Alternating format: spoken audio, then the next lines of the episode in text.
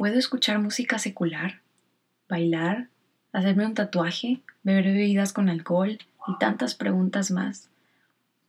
Ayer puse una cajita de preguntas en mi historia de Instagram, en realidad para que me respondieran a mí una pregunta, y era, ¿qué piensas tú de escuchar música secular, bailar vals, tatuarte, beber alcohol, etcétera? Y para los que no saben el término música secular, se usa mucho entre los cristianos para referirse a la música no cristiana, en fin. Al leer cada una de sus respuestas, trajo a mí una manera más amplia de ver las cosas. Nací en cuna cristiana y todo lo que sabido siempre es que no es correcto. Ninguna de las cosas que mencioné de la música, el baile, etc. es correcto. Pero ver tantas formas de pensar de ustedes me hizo pensar a mí en una cosa. Dios nos dio personalidad, una forma de pensar diferente a cada quien, pero su Espíritu Santo es el mismo que se revela a quienes le buscan. Dios nos habla de maneras diferentes, sí, porque todos somos distintos, pero Él jamás se contradice y su Espíritu Santo siempre es el mismo. La manera en que Dios trabaja conmigo no será la misma en la que trabajará contigo. Sin embargo, el destino al que nos lleva a todos es el mismo, ser santos como Él es santo.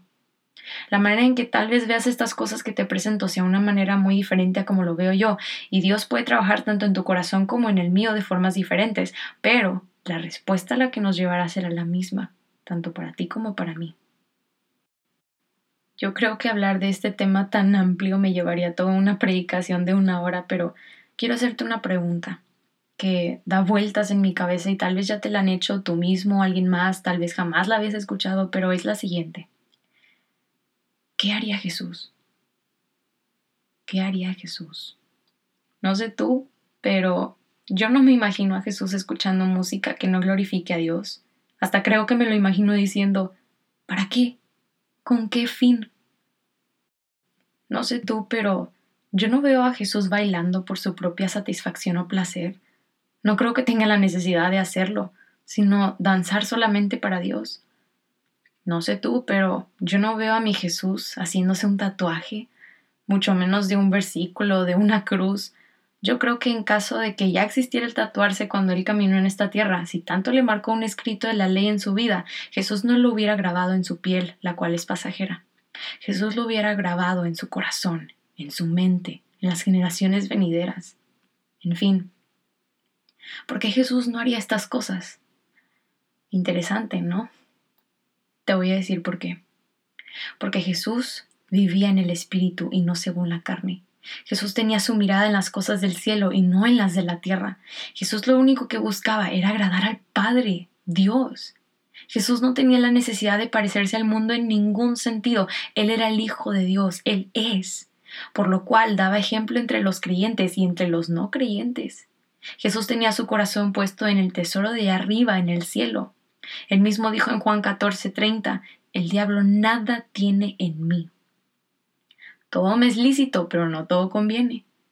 Todo me es lícito, pero no todo edifica. Primera de Corintios 10:23, de que puedes, puedes. Pero ¿te edifica? Y preguntando en buen plan, o sea, ¿en qué te ayuda a escuchar música que ni siquiera menciona a Dios? Por más bonito que se escuche, que no diga nada malo, ¿te ayuda a crecer espiritualmente? ¿En qué te ayuda a bailar el vals o cualquier otro tipo de baile que no sea para Dios?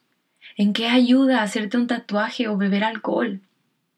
Oye, no necesitas parecerte al mundo porque no eres de este mundo. Primera de Corintios 10:31 dice que hagamos todas las cosas para la gloria de Dios. Tu cuerpo no te pertenece, pertenece a Dios. Y por más exagerado que parezca no hacer estas cosas, no las hagas si no vas a glorificar a Dios y honrarlo en cada una de ellas. Ahí mismo en 1 Corintios 10:24 dice, ninguno busque su propio bien sino el del otro. Más allá de que no te edifique a ti tatuarte, beber, fumar, escuchar música secular, lo que sea, más allá de eso, está también pensar en tu prójimo, ser de testimonio para él, para ella. Romanos 14, 21 dice, bueno es no comer carne ni beber vino, ni nada en que tu hermano tropiece o se ofenda o se debilite. El Espíritu mismo de Dios da juntamente testimonio a nuestro espíritu de que somos hijos de Dios. Romanos 8, 16 así dice.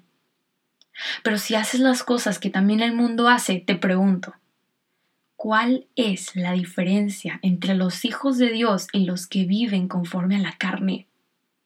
Si a mí me vieras, Dios me guarde, fumando en la calle, bebiendo, cantando música secular, bailando, ¿cuál sería la diferencia entre mi forma de vivir a la forma de otros?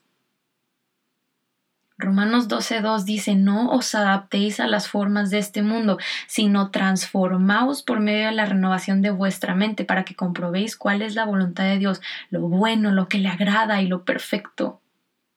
No busques qué puedes hacer y qué no.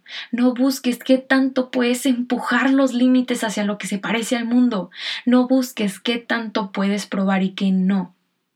Porque si solamente te la pasas buscando esas cosas, entonces no estás poniendo tu vista en las cosas eternas, las estás poniendo en el mundo. Y más allá de hacer algo que esté mal, tu corazón no está alineado y eso es peor. Sé transformado.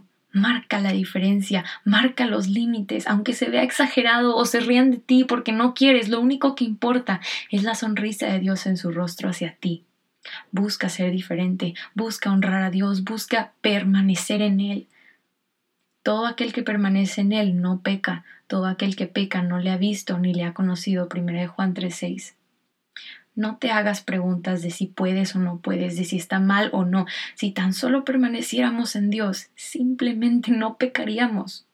Y no habría de qué preocuparnos porque estaríamos viviendo en el Espíritu que si es bueno, que si es malo, que si puedo, que si no puedo. Pregúntate a ti mismo, ¿cuál es mi necesidad? Mira, yo no escucho música secular, ni bailo, ni se me antoja hacerme un tatuaje, ni beber, ni por curiosidad. ¿Por qué? Porque no tengo la necesidad de hacerlo. La verdad es que ni me interesa. Todo lo que necesita mi espíritu es Dios y nada más.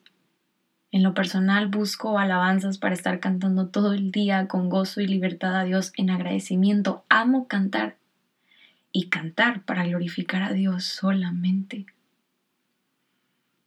Agradezco que hayas escuchado este mensaje, compártelo con tus amigos y seres queridos. De verdad, gracias. Cualquier duda estoy para servirte, ya sabes, y que Dios te bendiga.